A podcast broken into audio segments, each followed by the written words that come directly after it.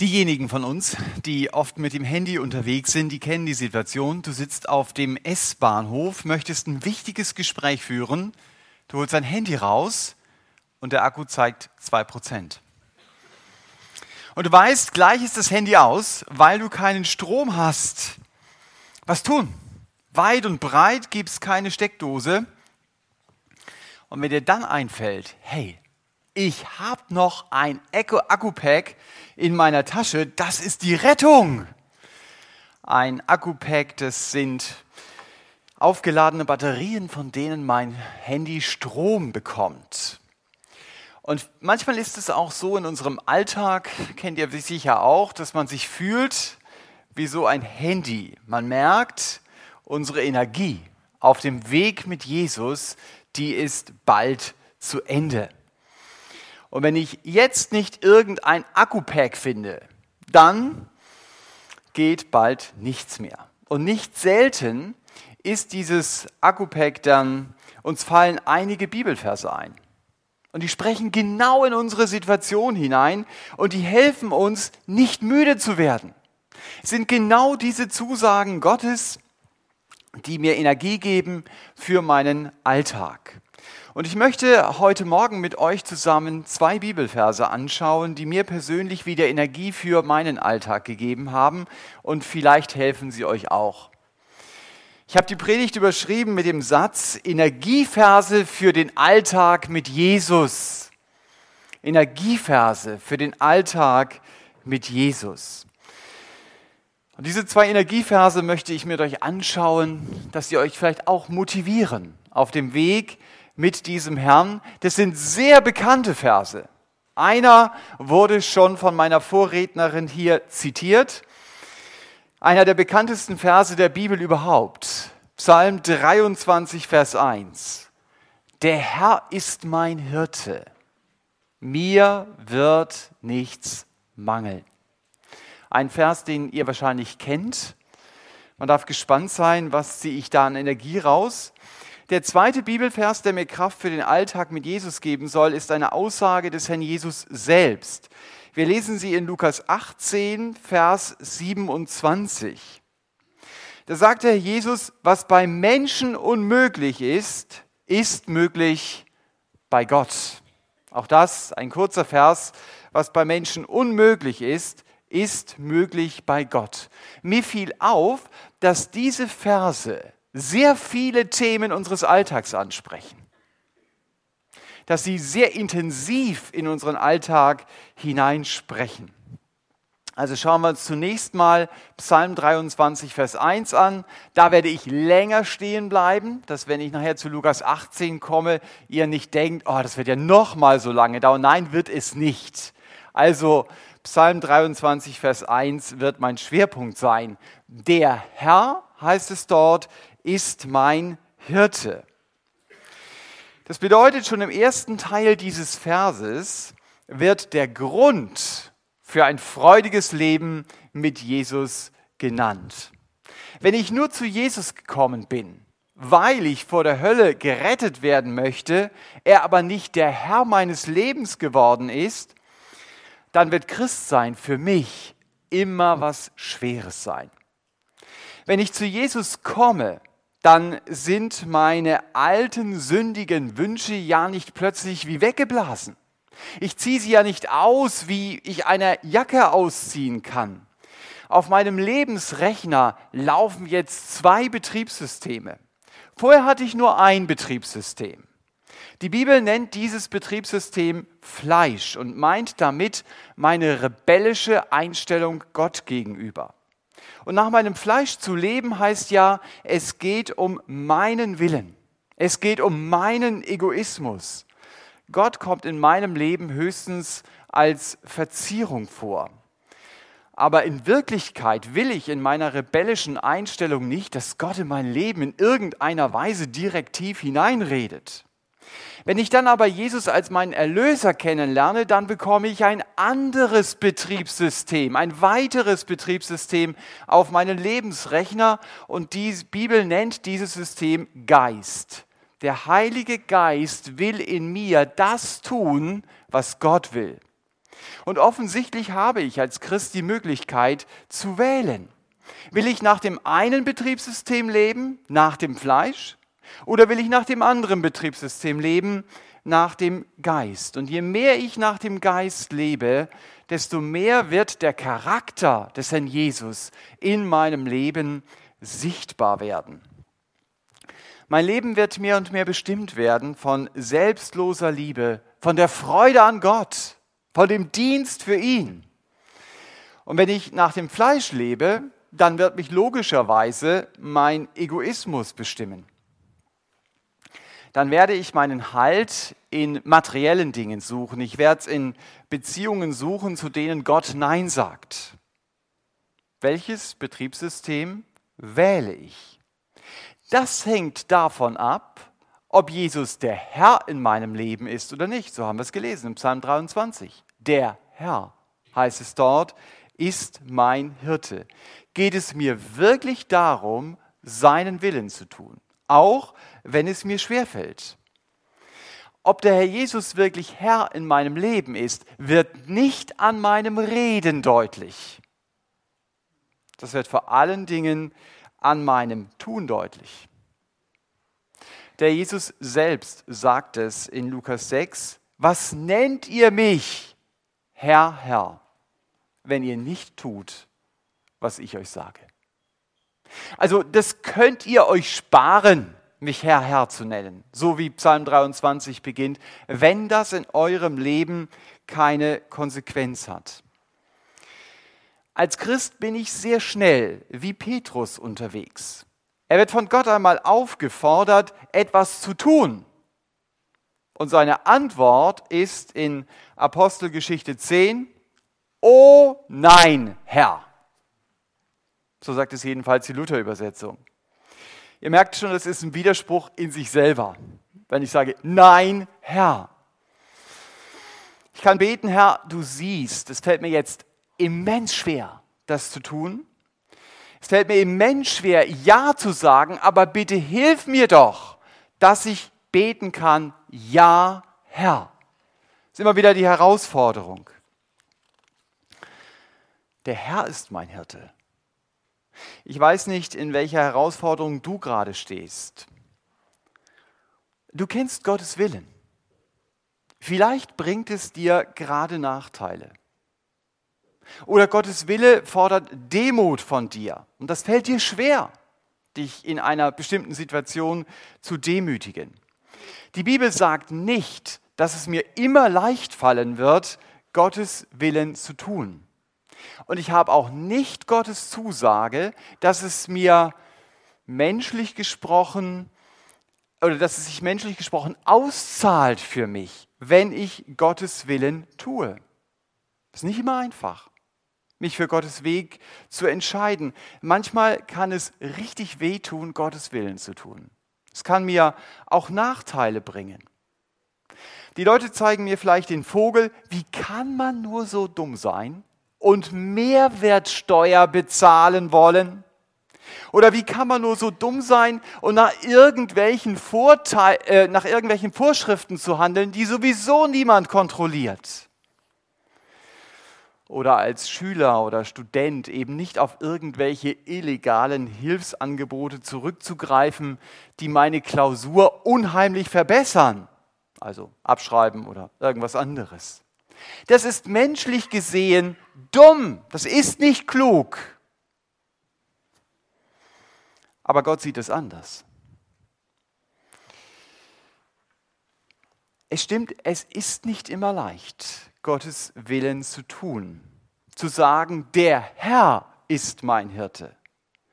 Und es wird mir auch unverständiges Kopfschütteln einbringen von denen, für die Jesus kein Herr ist. Aber es ist immer richtig, Gottes Wille zu tun.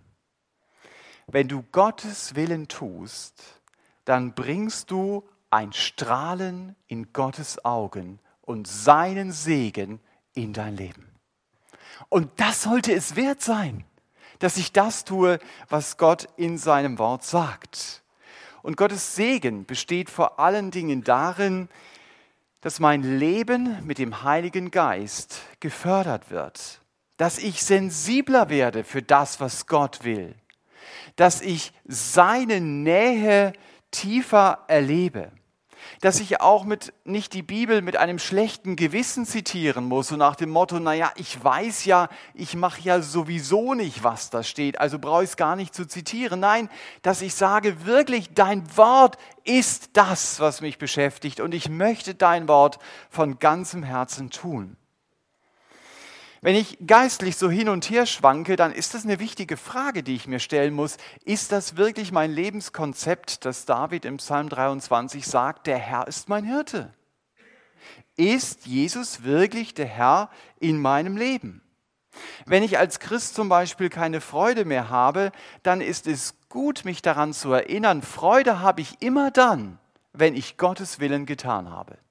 Das kennst du aus deinem Leben. Mag nicht immer einfach sein, ich wiederhole mich, aber ist immer gut, bringt immer Freude in mein Leben. Und manchmal tue ich Gottes Wille mit Tränen in den Augen. Und trotzdem ist es dann eine Freude, die bleibt.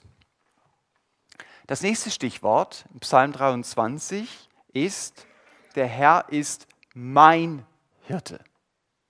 David redet hier nicht nur von einem Hirten, sondern er redet von meinem Hirten. Kannst du das sagen? Kannst du das sagen? Jesus ist mein Hirte? Super. Das kann ich nur sagen, wenn ich zu Jesus umgekehrt bin. Ich fand, dass der Lebensbericht, der der Predigt vorausging, sehr gut dazu gepasst hat. Da wurde ja sogar zitiert, dieser Satz. Dass, wenn ich wirklich bewusst umgekehrt bin zu Jesus, dann kann ich sagen, er ist mein Hirte wenn ich ihm die Schuld meines Lebens im Gebet gesagt habe und wenn ich glaube, Jesus ist für meine Schuld am Kreuz auf Golgatha gestorben. Nicht, weil die Nachfolger, die Jünger des Herrn Jesus sich das so ausgedacht haben, um Jesus als ihren Helden im Nachhinein zu feiern und ihn zu verehren und gut dazustehen. Wenn wir die Berichte im Neuen Testament über die Auferstehung lesen, dann werden wir merken, dass die Jünger Jesu die schärfsten Zweifler und die schärfsten Kritiker an der Auferstehung waren. Sie konnten das zunächst gar nicht fassen. Das geht doch gar nicht. Da kann doch jemand nicht von den Toten auferstehen.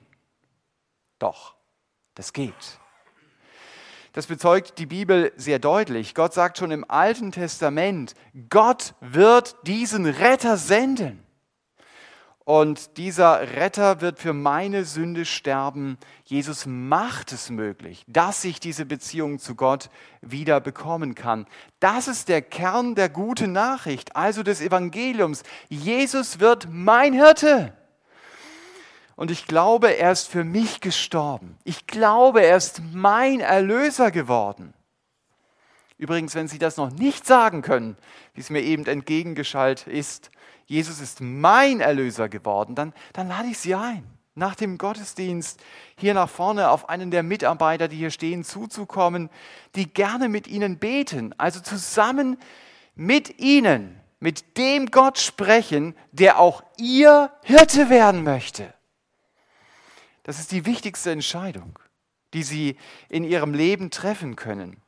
Heute können Sie ein Leben mit Gott beginnen, dem Gott, der auch ihr Hirte werden will.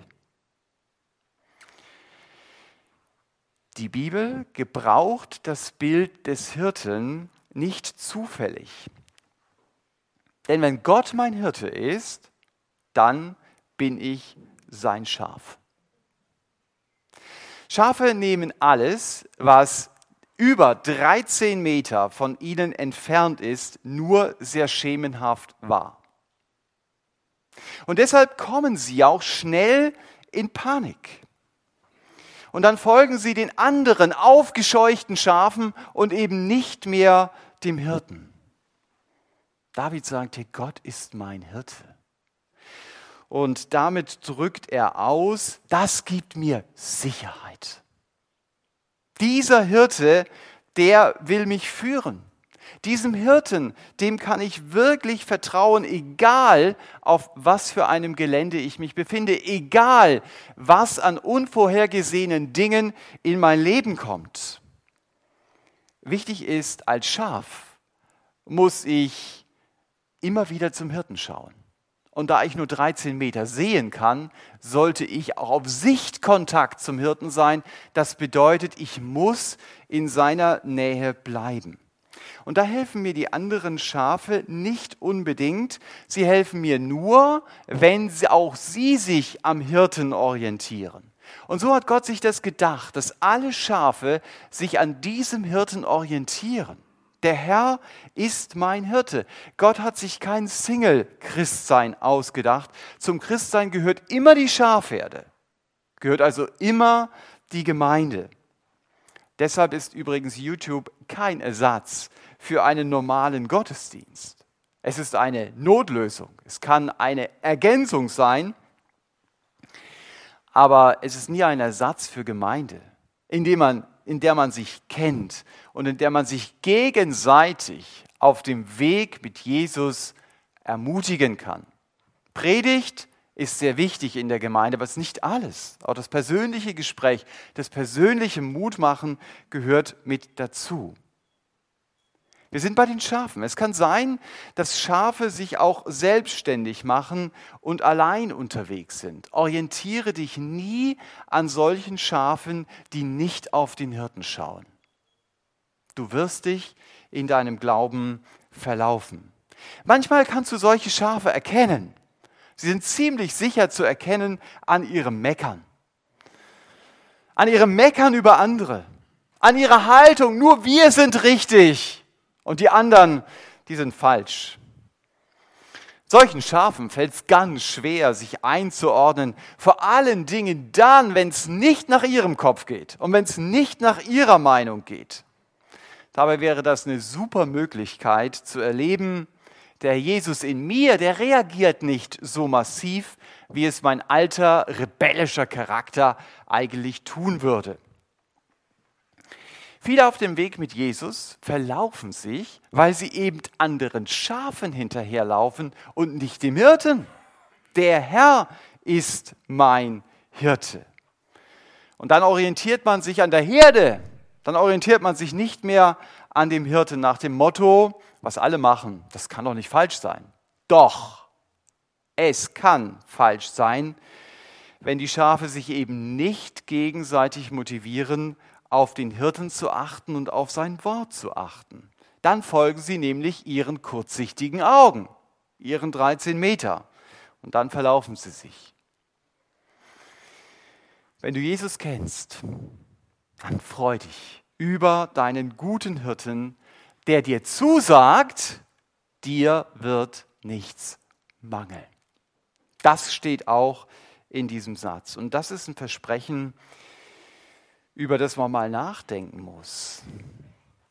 Dir wird nichts mangeln. Stimmt das? Es gibt manche, auch bei uns in der Gemeinde, die durchleben schwere Lebensführungen. Sie stecken in finanziellen Schwierigkeiten. Sie wünschen sich nichts sehnlicher als einen Partner. Die strengen sich an in Schule und Studium, um irgendwie vorwärts zu kommen. Und irgendwie kommen sie mit den Noten nicht aus den Abstiegsplätzen raus.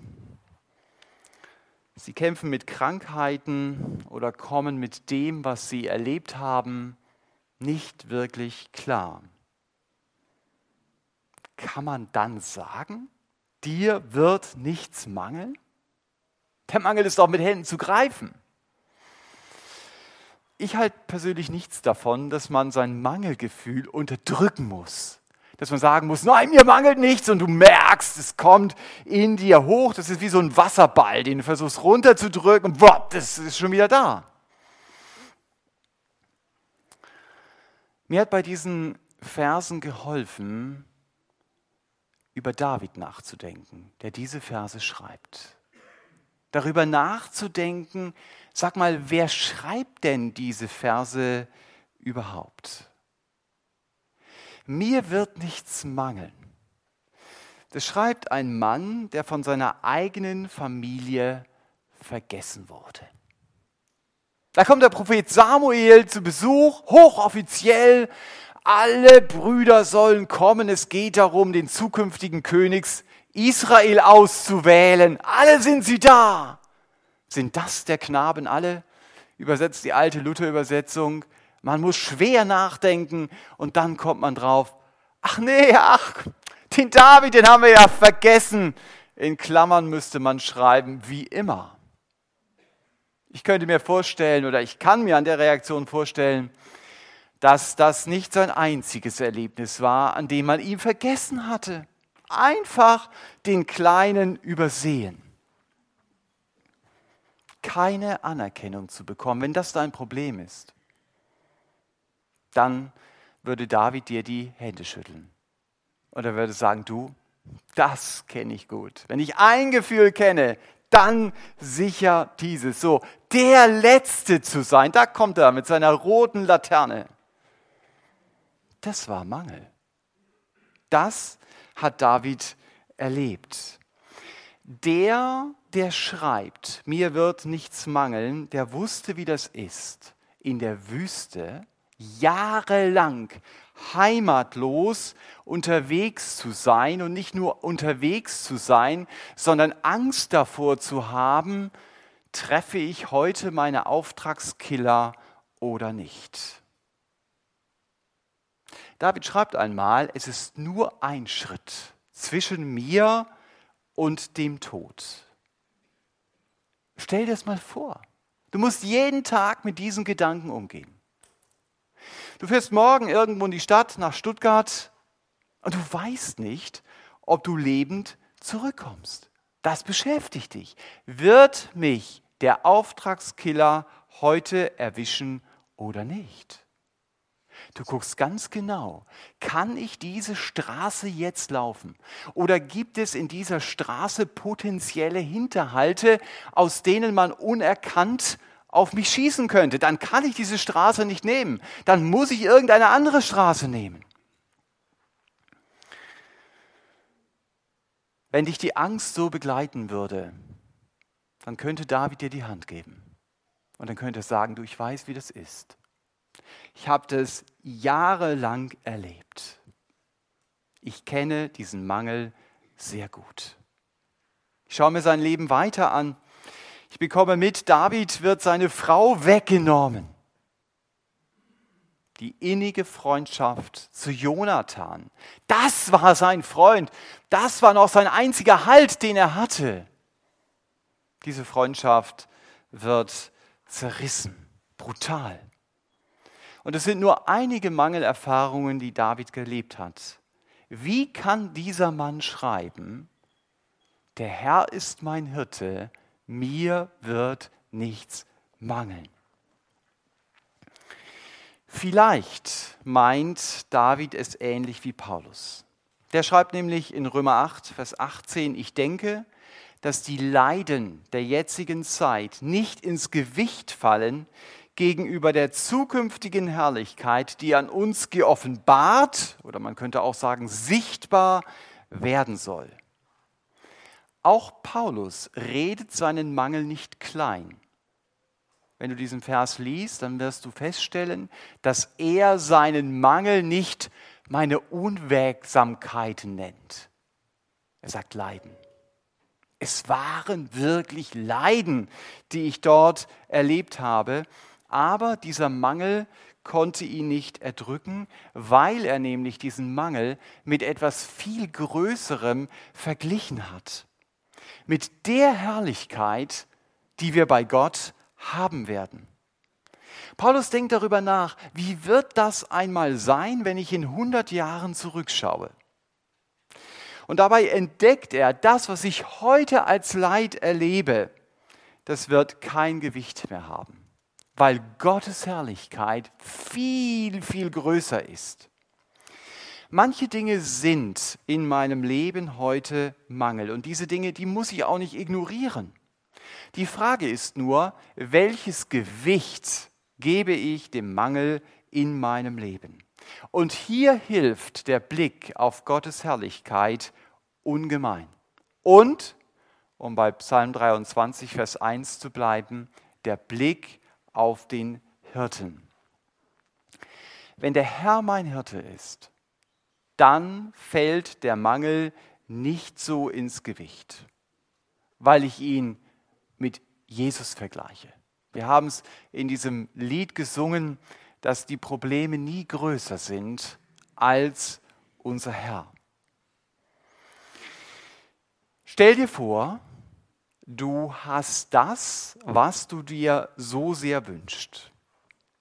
Deine Gesundheit, dein Haus, deine intakte Familie, deine Versorgung. Super, oder? Aber der Herr wäre nicht mehr dein Hirte. Ich weiß, das ist ja ein theoretisches Gedankenspiel. Das muss sich ja nicht gegeneinander ausschließen. Aber würdest du bei diesem Gedankenexperiment deinen erfüllten Wunsch genießen können, wenn der Herr nicht mehr als Hirte an deiner Seite ist?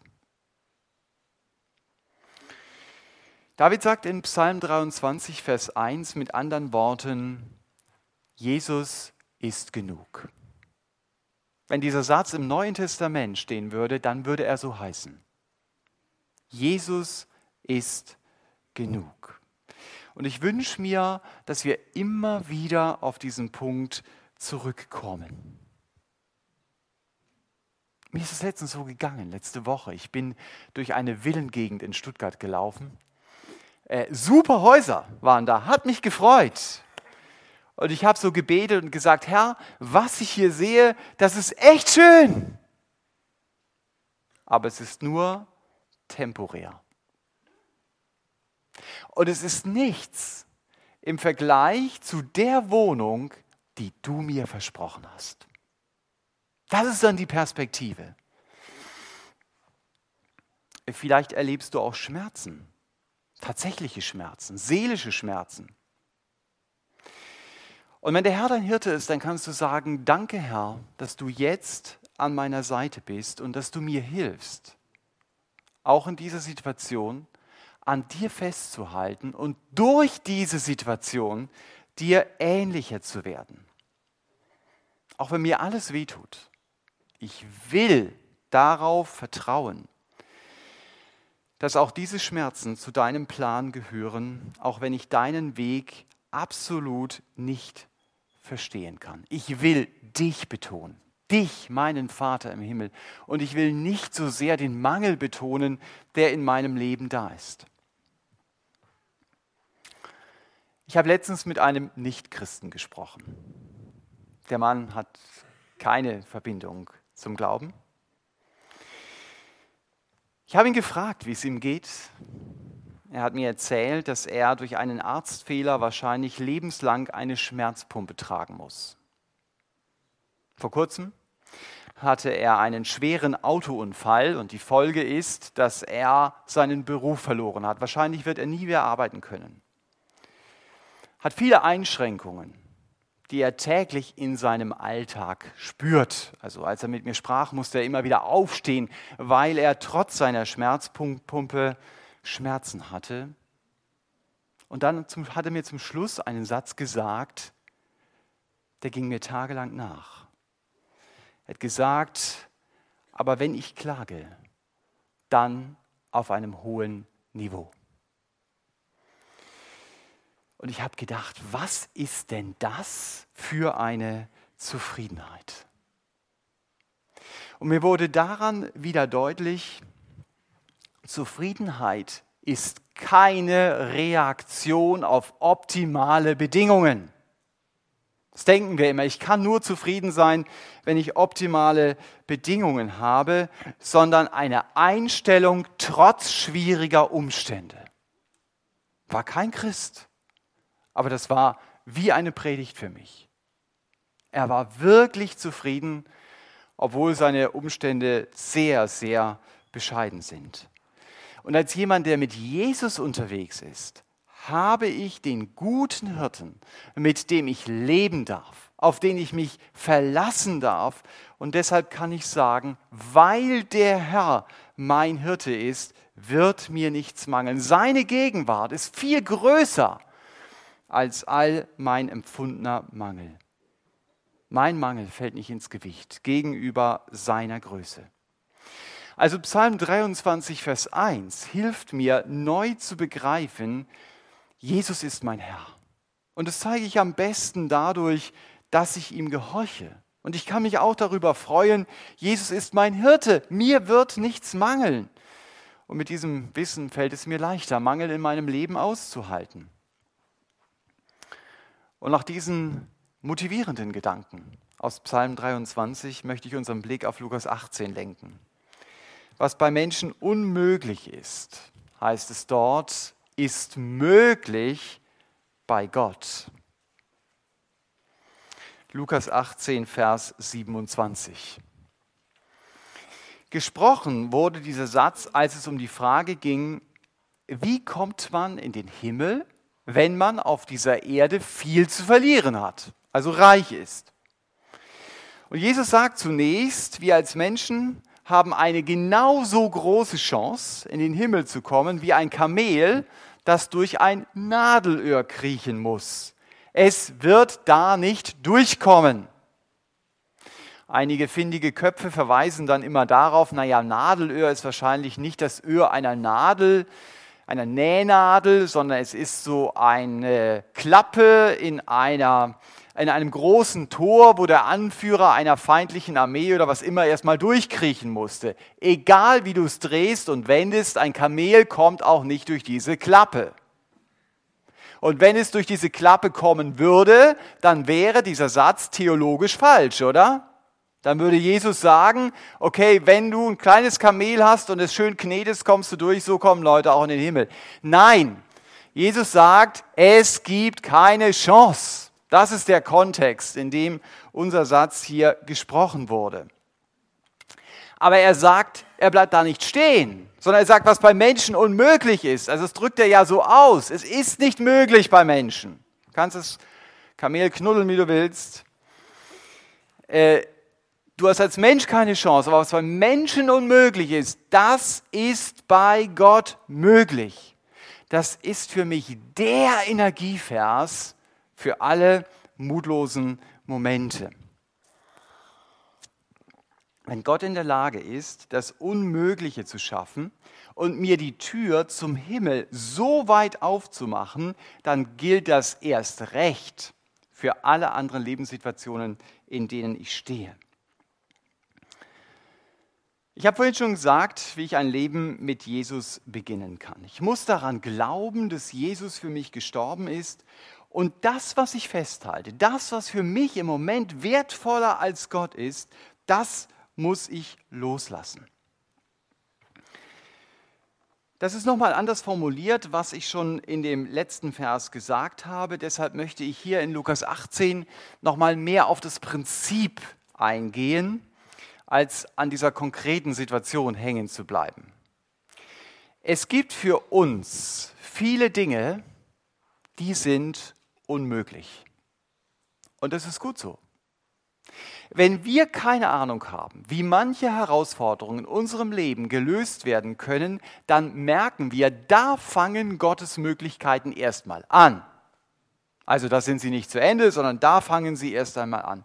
Und ich wünsche uns, dass wir groß von Gott denken, dass unser Denken von Gott Gott nicht in so eine Streichholzschachtel hineinschiebt und dass wir meinen, ja, was wir nicht tun können, das kann Gott auch nicht tun. Es gibt, so sagt es dieser Vers, absolut nichts auf dieser Welt, was Gott nicht kann. Die Bibel ist voll von Berichten über meinen großen Gott.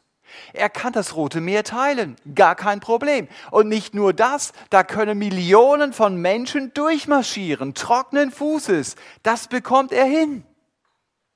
Und wenn ich das noch nicht begreife, dann hält er auch mal schnell die Sonne an oder die Erde in ihrer Drehung. Die Sonne geht nicht unter. So lesen wir es im Buch Josua. Und schon längst verloren geglaubte Schlachten werden zu Siegen, weil Gott direkt eingreift. Das kannst du x-fach in der Bibel nachlesen. Besonders witzig finde ich persönlich die Einwohner von Petra. Also Petra war uneinnehmbar, Felsenstadt und so weiter. Ja, die saßen da. Wie will Gott denn hierher kommen? Was will er denn tun, um uns aus dieser Stadt zu vertreiben? Geht ja gar nicht. Wir, die Leute von Petra. Gott hat Folgendes gemacht. Er hat einfach mal die Handelsstraßenführung geändert. Gab keinen ICE-Halt mehr in Petra. Tja, vorbei der Traum von der ewigen Stadt und der großen Stadt, da konnten sie einpacken. Wer will denn noch nach Petra? Also Gott hat da schon Humor, wie er manche Dinge tut. Er kann alle Dinge tun. Das sind doch keine Märchen die wir in der Bibel lesen, das sind Tatsachenberichte. Da steht der Herodes da, ja, der so denkt, ich bin der Käse vom Kuchen. Und äh, er hält seine Rede und Gott ruft ihn ab während dieser Rede. Wir haben es vom Nebukadnezar gelesen, der große Weltpolitiker, den kannst du auf der Weide treffen weil er denkt, er sei irgendein Rind und Gras frisst, musste man ihn aus den politischen Ausschüssen rausnehmen. Gott kann alles. Und ich wünsche uns, dass wir das vor Augen haben, dass wir diese Dinge zusammenbringen, mein Leben und die Bibel. Dass wir nicht nur sagen, okay, in der Bibel stehen diese Geschichten schön und gut, aber mein Leben ist ja völlig anders. Quatsch. Ich glaube an den gleichen Gott, und das, was ich in der Bibel lese, das hat er getan. Das ist genau der gleiche Gott, der in meinem Leben gegenwärtig ist. Gott kann Menschen sterben lassen. Er kann sie aber auch wieder auferwecken. Er kann Leute krank machen und er kann sie im gleichen Moment wieder gesund machen. Mensch, ich kenne den Gott, der das ganze Weltall geschaffen hat, der sich ich sage ja immer zum Leidwesen aller Schüler, ja, sich die Naturgesetze ausgedacht hat. Die kannst du exakt berechnen, wenn du Mathe gut bist. Gott war in der Vergangenheit da und er kennt nicht nur die Zukunft, sondern er bestimmt sogar die Zukunft. Ich finde das absolut stark. Und wenn wir uns nicht damit beschäftigen, was Gott kann, und wer Gott ist, dann werden wir auch niemals zu der Überzeugung kommen, bei den Menschen ist es unmöglich. Aber bei Gott sind alle Dinge möglich. Natürlich tut Gott nicht alles, was er kann. Er macht nur das, was er will. Selbst wir als Menschen tun doch nicht alles, was wir können. Wir machen das, was wir wollen. Natürlich kann ich vom Dach des Gemeindehauses springen, das kann ich. Das zeige ich euch nicht. Ich kann laufen, bis ich umfalle. Ich kann meinen Arm tausendmal hoch und runter bewegen. Mache ich aber nicht, weil ich das nicht will. Ich muss nicht alles tun, was ich kann, sondern was ich will. Genauso macht Gott es. Er muss nicht alles tun, was er kann. Er macht das, was er will. Warum Gott manche Dinge nicht tut, das kann ich auch nicht sagen. Aber eins weiß ich, dass Gott sich bei mir, wenn ich vor seinem Thron stehe, nicht einmal entschuldigen muss und sagen, sorry, das hätte ich vielleicht doch irgendwie anders regeln müssen. Das, was er in meinem Leben tut, das hat er sich sehr gut überlegt. Wenn der Herr Jesus hier sagt, bei Gott sind alle Dinge möglich, dann schließt es auch ein, Gott kann mir die Kraft geben, manche Situationen durchzustehen, ohne daran zu zerbrechen. Es heißt nicht automatisch, dass er Situationen aus dem Weg schafft. Gegenteil, es ist oft so, dass er mir die Kraft gibt, in den Situationen auszuhalten und durch die Situationen in meiner Persönlichkeit gestärkt zu werden, mich viel mehr auf ihn ausrichten zu können. Und deswegen darf ich auch so beten. Ich darf beten, Herr, du kannst die Situation wegnehmen, du kannst aber auch es schenken, dass ich die Kraft habe, die Situation auszuhalten. Für mich ist das nicht möglich. Aber bei Gott, so haben wir es gelesen, sind alle Dinge möglich. Und das zu erleben, das ist super. Dieses Wissen kann mir wieder Energie auch für meinen Alltag geben. Und sicher erlebt ihr euch das auch immer wieder, wie Gott euch neue Kraft für den Alltag gibt, indem er durch bestimmte Bibelverse in euren Alltag hineinredet. Ich habe heute Morgen einfach mal zwei Bibelverse hier herausgegriffen als Energieverse, die euch helfen können, neu darüber nachzudenken. Zum Beispiel, ist Jesus denn noch der Mittelpunkt, der Herr in meinem Leben? Erkennt man diese Einstellung ihm gegenüber in meinem Leben auch daran, dass ich tue, was Jesus sagt? Dass ich weiß, er ist mein Hirte und einem Hirten folgt man nach. Vielleicht konnten diese Energieverse für den Alltag mit Jesus dir auch helfen, mit einem Mangel besser umzugehen und zu verstehen, den Reichtum, den Jesus mir schenkt, der ist so viel wert, dass mit diesem Reichtum in der Tasche ich meinen Mangel besser ertragen kann. Und wenn ich dann in meinem Alltag mal wieder an der Grenze bin, dann kann ich mich daran erinnern, für Gott gibt es keine Grenze. Absolut keine. Für ihn ist nichts unmöglich. Und diesem Gott, der alles kann und der mein Hirte ist, dem will ich mein Leben anvertrauen. Ganz und gar. Amen.